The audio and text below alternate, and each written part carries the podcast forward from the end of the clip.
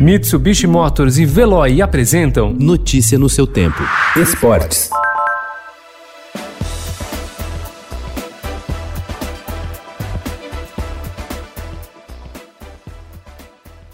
A Copa Libertadores volta a ser disputada hoje após seis meses de paralisação e com uma realidade bastante complexa para clubes, dirigentes e para a própria Confederação Sul-Americana de Futebol, a Comembol. Para concretizar o retorno do torneio em meio à pandemia, a entidade investiu cerca de 500 milhões de reais no custeio de viagens em voos fretados e testes PCR para as equipes. A Libertadores começa hoje para Marinho. O destaque cientista foi a ausência nas duas primeiras rodadas por causa de fratura no pé. Motivado e descansado é a principal aposta de Cuca para o time deixar encaminhada a vaga às oitavas de final. Diante do Olímpia, às nove e meia da noite na Vila Belmiro, um triunfo significa colocar a mão na classificação. Na matemática dos Santistas, 10 pontos são suficientes para obtenção da vaga. Uma vitória diante dos paraguaios já levaria o Santos, líder da chave com 100% de aproveitamento, aos 9 e deixaria a equipe bem perto de cumprir a meta.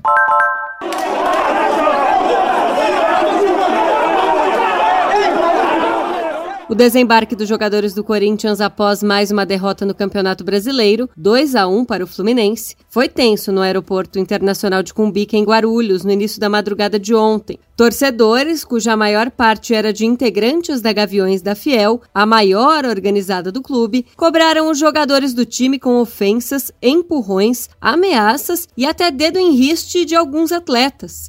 O clube divulgou uma nota oficial ontem repudiando intimidação e ameaça e dizendo que esse comportamento violento não garante resultado.